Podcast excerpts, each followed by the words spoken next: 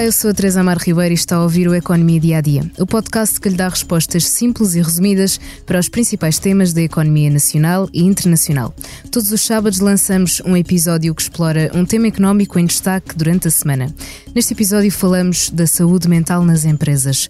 O livro verde do futuro da segurança e saúde no trabalho vai ser entregue ao governo até 31 de janeiro. Neles estão escritas um conjunto de propostas para promover a saúde mental nas empresas. Cada vez são registradas registados mais esgotamentos profissionais, depressão e ansiedade que resultam da atividade profissional. O reforço das medidas passa, por exemplo, pela inclusão de psicólogos nas equipas de saúde. Segundo a Agência Europeia para a Segurança e Saúde no Trabalho, as doenças profissionais matam a cada ano 2,4 milhões de pessoas em todo o mundo. Para falar sobre o tema, convidamos as jornalistas Helena Bento e Joana Pereira Bastos, que se juntam a nós à distância. Olá às duas, obrigada por terem vindo. Olá, Teresa. Olá, Teresa. Trabalham ambas na secção de Sociedade do Expresso e são também autoras do podcast Que Voz é Esta, dedicado exatamente à saúde mental. Antes de começarmos a nossa conversa, vamos ouvir o psiquiatra João Redondo em entrevista à SIC Notícias em junho de 2022 para uma grande reportagem chamada Burnout Paragem Obrigatória. 50% das pessoas que passam por burnout uh, podem ter, uh, digamos, vir a ficar deprimidas. Passa a fazer parte, digamos, do, do pensamento das pessoas, de, de, um pensamento doloroso, ligado ao desprazer, uh, com, com, emoções que são dolorosas, que leva, digamos, depois à dimensão do, do em termos de repercussões familiares, repercussões sociais, é isso que, que, que o burnout também leva e é isto tudo que leva as pessoas depois a deprimir.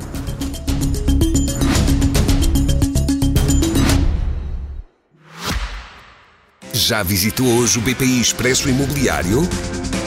Agora pode calcular o valor da sua propriedade e guardar a documentação da sua casa e do recheio numa nova área pessoal única no mercado.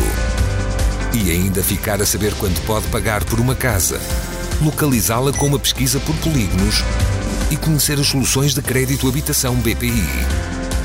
BPI Expresso Imobiliário.pt Quem compra e quem vende na mesma página.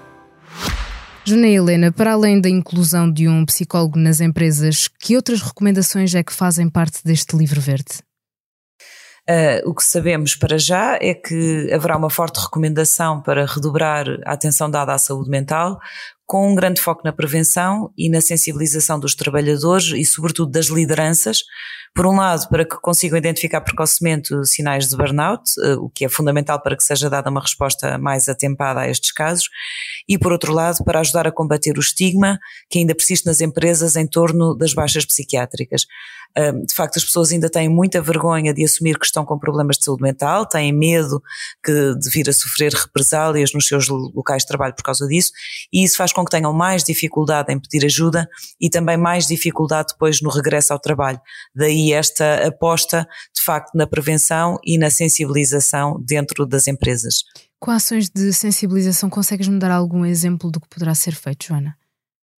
Ainda não temos, portanto, nós não tivemos acesso ao documento, sabemos algumas das, das, recomendações, como a tal questão dos psicólogos, ou seja, de incluir psicólogos nas equipas de saúde ocupacional para além do médico do trabalho e do enfermeiro, uh, portanto, dar às pessoas, aos trabalhadores, a possibilidade de ter conversas, enfim, periódicas ou uma sessão periódica com, com um psicólogo que não, uh, da mesma maneira, tal como o médico de trabalho, não pertence à empresa, é externo, uh, mas poderá, de facto, identificar uh, os sinais de burnout. E depois a própria formação sobretudo no caso das FIAs, exatamente para conseguirem reconhecer uh, nos elementos das suas equipas uh, estes uh, sintomas ou, ou, primeiros sinais de burnout, porque é sabido que neste caso, como em, em praticamente todas as perturbações mentais, um, a identificação precoce dos sinais permite depois uma evolução muito mais favorável. E depois no regresso ao trabalho também suponho que seja mais fácil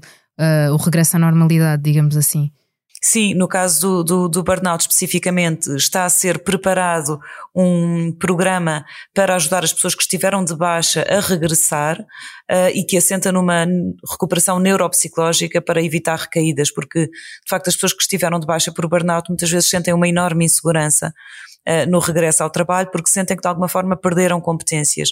E, portanto, há, há, aqui este programa que está neste momento ainda a ser elaborado e não consigo antecipar muito mais uhum. Hum, do, do, que, enfim, do, do, que virá a ser a sua concretização, mas está a ser desenhado exatamente para uh, apoiar o regresso neste caso, porque é preciso assegurar, por um lado, do, do lado do trabalhador, enfim, que está na, em, em, condições uh, de voltar, e muitas vezes o que acontece é que o regresso é precipitado, exatamente porque as pessoas têm enfim, têm, têm medo de se ficarem muito tempo fora depois da forma como passam a ser vista no, vistas no interior da, da organização, uh, mas também do lado das FIAs para saberem integrar essa pessoa, muitas vezes, eventualmente mudar as, de alguma forma as, as funções que lhe estavam atribuídas, enfim, fazer um enquadramento exatamente para evitar recaídas, como eu dizia.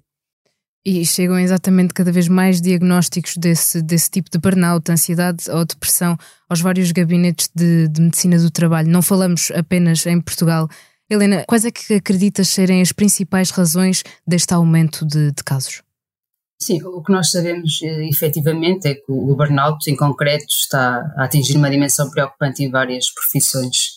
O que tem sido relatado tanto por especialistas que se dedicam a esta área da, da saúde mental nos locais de trabalho, como também pelos próprios trabalhadores, é que, é que há um aumento da, da pressão no trabalho, com exigências relacionadas também com o aumento da, da produtividade e tudo o que isso implica em termos de, de metas e de, de, prazos.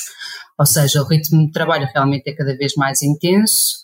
Ao mesmo tempo, também assistimos uh, a mudanças na, na, na natureza do, do, trabalho, com uma transição para modelos de trabalho remoto que podem fazer ou levar a que estejamos sempre ligados, o que, como ficou claro na, na pandemia, não ajuda a esta conciliação entre o trabalho e a vida pessoal.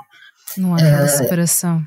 Sim, e, e em maio deste ano, ainda em relação ao burnout e à dimensão deste fenómeno, uh, foi realizado um, um inquérito pelo Laboratório Português dos Ambientes de Trabalho Saudáveis, realmente concluiu que cerca de metade dos trabalhadores estão em elevado risco de burnout e apresentam cumulativamente três sintomas de esgotamento, que são a exaustão, a tristeza e a, e a irritabilidade.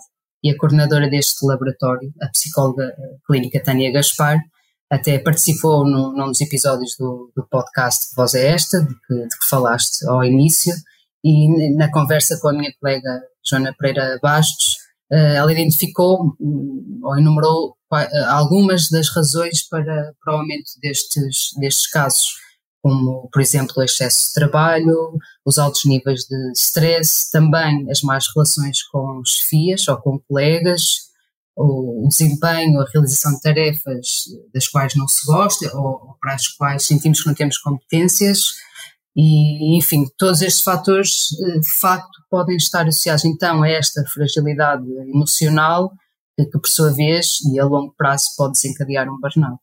Acreditas que estas mudanças do trabalho, eh, o, que estavas a dizer de haver mais pressão, uh, sentirmos que, que tem de haver uma maior produtividade, o ritmo de trabalho estar mais acelerado, acreditas que vamos ter de mudar? Uh, certas regras, não só na saúde mental, mas talvez também na saúde física, para acompanhar estas mudanças no mercado de trabalho? Eu, eu acho que estas, que, que estas medidas que temos, que a Joana também falou aqui, de que temos vindo a falar e sobre as quais se, se debruçam uh, o tema que foi publicado na, no caderno de Economia, acho que o caminho tem de ser feito por aí, em primeiro lugar, uh, porque acho que, enfim, só com essa sensibilização e consciencialização da parte das FIAs para, para, para, a eventualidade ou para o eventual surgimento de, de problemas na, na, nossa saúde mental, acho que só, só, só através disso é que realmente será possível uh, implementar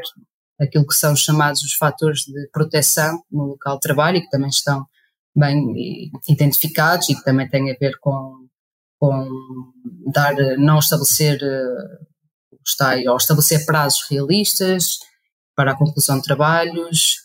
Diminuindo a pressão. Sim dar, sim, dar mais autonomia ao, ao trabalhador, garantir que o trabalho é recompensado e valorizado por parte das FIAs, portanto, por um lado, esta, só com uma diminuição dos fatores de risco e um, e um reforço do, dos fatores de proteção, é que realmente será possível haver alguma mudança. E Joana, eh, eh, podemos dizer que estas patologias influenciam diretamente a produtividade dos trabalhadores e, e digamos, por consequência, também a produtividade das empresas? É claro que sim, não há nenhuma dúvida sobre isso. O burnout, por exemplo, não tem uma componente apenas emocional. É sabido que neste quadro a própria capacidade de atenção, de concentração e de planeamento do trabalhador fica afetada, o que obviamente acaba por depois ter um impacto direto na, na produtividade. Aliás, um estudo da, da Ordem dos Psicólogos revela que só no ano passado os problemas de saúde mental representaram para as empresas portuguesas um custo de 5,3 milhões de euros, o que representa um aumento de mais de 60% nos últimos dois anos. E em causa, enfim, estão uh, as baixas e as faltas ao trabalho, mas também as situações de presentismo, em que a pessoa vai para o seu local de trabalho, mas depois registra uma produtividade como... inferior Exato. àquela que tinha, àquela que seria de, de esperar. Exatamente, ela vai, porque não se sente em condições, sente-se vulnerável, sente-se fragilizada, mas tem depois as tais, uh, a tal vergonha ou dificuldade de o assumir, nomeadamente relativamente, uh, no que diz respeito às suas lideranças, porque tem medo da represália. Então vai para o trabalho, mas obviamente não tem o mesmo desempenho. E por tudo isso é que é fundamental promover a saúde mental no trabalho, apostar na, nos tais fatores de proteção uh, que, de que a Helena já falou. Um, e também não esquecer a própria saúde mental uh, das FIAs, uh, porque uh, todos os estudos que têm sido feitos mostram que as FIAs são precisamente um dos grupos de maior risco. E, e é sabido que, obviamente, as chefias que não estejam bem do ponto de vista do seu bem-estar psicológico, depois em cadeia uh, enfim, para, não para passar no... para as suas equipas, não serão, não serão capazes de manter um ambiente saudável nos seus locais de trabalho e, portanto, desde logo é, é fundamental uh, apostar também em, em programas de, de prevenção uh, do burnout junto às lideranças. E porquê é que é tão importante incluir estas doenças mentais na tal lista das doenças profissionais? Quais é que têm sido os obstáculos por, por, por esta demora na sua inclusão? No trabalho que nós, que nós fizemos, uh, ficou claro desde logo que, que, esta inclusão das doenças mentais na, na, lista das doenças profissionais pode trazer algumas dificuldades. Ou seja, porque classificar uh, uma doença como profissional implica obrigatoriamente, desde logo, que seja estabelecido um nexo de causalidade não é? entre a atividade profissional e a patologia. Certo. E na perturbação depressiva, por exemplo, só para, dar, para falar de, de uma situação, isso pode não ser muito óbvio, ou seja, a, a depressão que aquela pessoa, os sintomas depressivos que aquela pessoa apresenta, podem, podem não ter a ver apenas ou necessariamente com o contexto de trabalho, a pessoa se calhar até já tinha tido episódios depressivos anteriores, portanto é difícil ligar uh, realmente estas duas, estas duas eh, entidades. Pode até ser uh, uma das causas, mas num, num bolo, digamos assim. Sim, ou seja, pode haver um contexto anterior, uh, a pessoa já podia realmente, já podia, não queria falar de uma, uma predisposição, ou já podia efetivamente ter tido uma, uma depressão anterior, e portanto há muitos fatores a considerar, porque obviamente as doenças mentais, tais como as físicas, uh, têm múltiplas causas, são as causas biológicas, as causas, as causas genéticas, as causas sociais. Ainda assim, o, aquilo que ficou claro uh, pelas conversas que nós tivemos com, com especialistas é que não é por isso que não devemos uh, avançar para esta medida, porque esta inclusão das doenças da doença mental nas doenças profissionais permitiria desde logo aumentar a sensibilização para este assunto, fazendo com que as pessoas e em particular as FIAs falem mais do assunto e tenham maior preocupação com as questões de saúde mental e por essa via diminuir o estigma que ainda existe. E por outro lado, e como referiu uma das eh, pessoas com quem nós falamos para a peça, a Maria João Heitor, que, que ela é ex-presidente da Sociedade Portuguesa de Psiquiatria e Saúde Mental e, e faz parte da, da, Aliança Portuguesa para a Promoção da Saúde Mental no Local de Trabalho, o, o, que ela nos disse foi que realmente funcionaria como um sinal de alerta, por um lado para os uhum. fatores de risco relacionados com o trabalho, mas também eh, para a necessidade de se atuar preventivamente, ou seja, o que ela defende, se calhar não tanto, ou, ou também, além, por exemplo, de incluir um psicólogo nos gabinetes da, da medicina ocupacional, para ela o mais importante é mesmo atuar antes, a parte mais da, da prevenção. O tal reconhecimento de sintomas de que estávamos a falar, e isso passa pela formação, de facto, pela formação dos trabalhadores. E é, é interessante, há, há empresas Algumas empresas em Portugal já estão bastante avançadas nesta área. Um, por exemplo, as empresas que fazem parte da Mind Alliance, desta aliança para a promoção da saúde mental no trabalho que a Helena estava a falar, é, as empresas que já estão mais avançadas nesta área têm programas de formação precisamente para o reconhecimento de sintomas, que é, que é fundamental, como estávamos a dizer. É, é, mais difícil eh, de incluir nesta lista. Tu começaste pelo exemplo da depressão, Helena, mas segundo o que eu li no vosso trabalho, a inclusão do burnout até nem suscita muitas dúvidas porque está lá, está diretamente ligado à atividade uhum. profissional. Na ansiedade e depressão é que torna a situação mais difícil. Sim. Mas em 2019 já tinha sido entregue uma proposta de alteração dessa lista. O que é que aconteceu para, para uhum. ela não seguir caminho? Realmente, em 2019, mais concretamente em fevereiro desse ano, foi publicado um decreto-lei para a revisão da lista das doenças profissionais em Portugal e foi definido um prazo de 240 dias para a apresentação de uma proposta concreta por parte da Comissão Nacional de Revisão da Lista das Doenças Profissionais.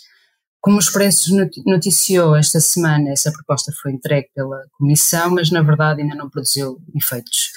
O, gabinete de, da Ministra Ana Mendes Godinho foi questionado sobre isto e, e o que foi dito é que estão, que aguardam que seja uh, publicado o tal livro verde uh, agora em janeiro, para, e, e também uh, aguardam para ver quais são as propostas que estão lá contidas, para então decidir, para, para então decidir e avançar para medidas mais concretas e eventualmente então incluir a doença mental na lista da, das, das doenças profissionais, mas até lá, pronto, não, teremos mesmo de aguardar para ver o que acontece. Sabendo isto e para terminar, Joana, há perspectiva de que seja este o ano em que haverá mudanças na legislação do impacto da saúde mental no trabalho?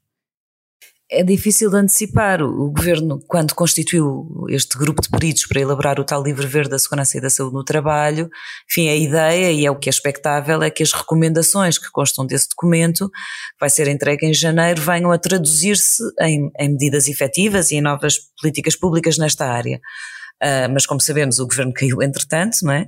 E no meio desta instabilidade política é difícil antecipar claro. se isso de facto vai acontecer ou se este documento acabará por ficar na gaveta, como acabou, como acabou por acontecer, pelo menos até agora, com a tal proposta de revisão da lista das doenças profissionais, e portanto é difícil para já de perceber se no imediato, ou seja, neste ano que, que agora vai começar, se haverá uh, mudanças substanciais nesta área ou não.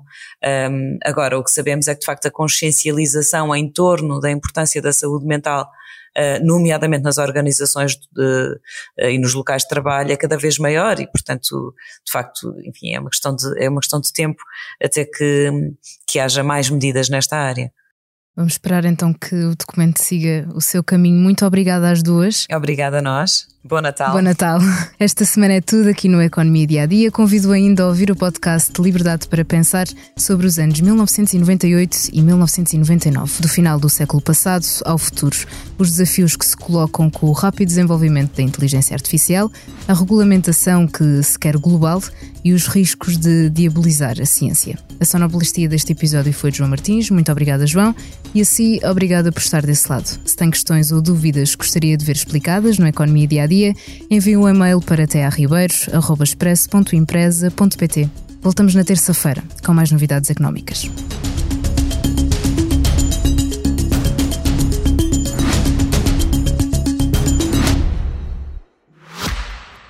Já visitou hoje o BPI Expresso Imobiliário?